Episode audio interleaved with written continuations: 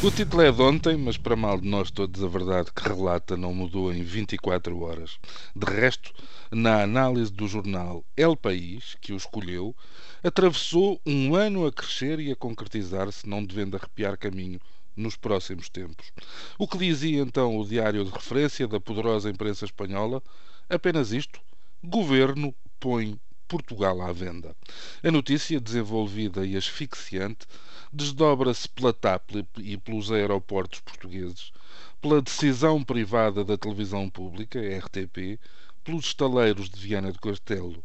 Refere-se que, em paralelo, diante destes cenários de desmontagem, os cidadãos, sobrecarregados pelos cortes nos serviços públicos e pelas subidas de impostos equivalentes a um mês de salário, assistem, entre estupefactos e deprimidos, a esta cerimónia de despojamento. A peça continua, pormenorizada, apreensiva, pela história recente, que tem um começo simbólico no envolvimento chinês na EDP e que ninguém sabe onde irá parar.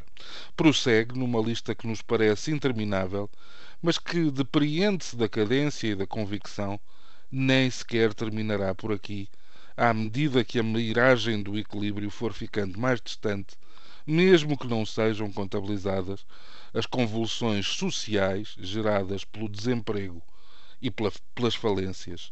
Cita-se o prejuízo da TAP, mas acaba por se referir o desabafo da Comissão de Trabalhadores da empresa que defende a ilegitimidade de vender assim a soberania nacional.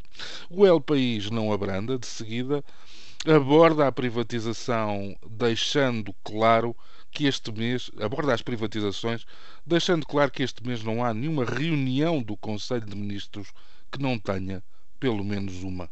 Será então a vez da ANA e da gestão de 10 aeroportos portugueses. Ainda antes que o ano termine, chegará a hora dos estaleiros de Viana do Castelo.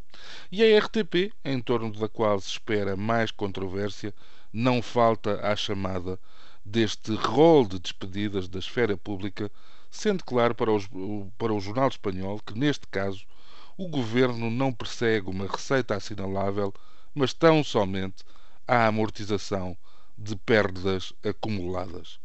Para fecho, o El País fala da resistência pelo humor e de um jogo chamado Vem aí a Troika. Pena que, ao contrário do monopólio, do risco e de outros entretenimentos de sociedade, não se trate tudo isto de uma fantasia em que no fim tudo volta à normalidade e o jogo regressa à sua caixa própria. Infelizmente, esta é, se me permitem a troca de qualificativo, a tenebrosa realidade das coisas. Bem sei que o mundo só devia acabar amanhã, mas para falar verdade, uma certa idade portuguesa pode morrer hoje às mãos de muitos e para desgosto de muitos mais. Bom dia.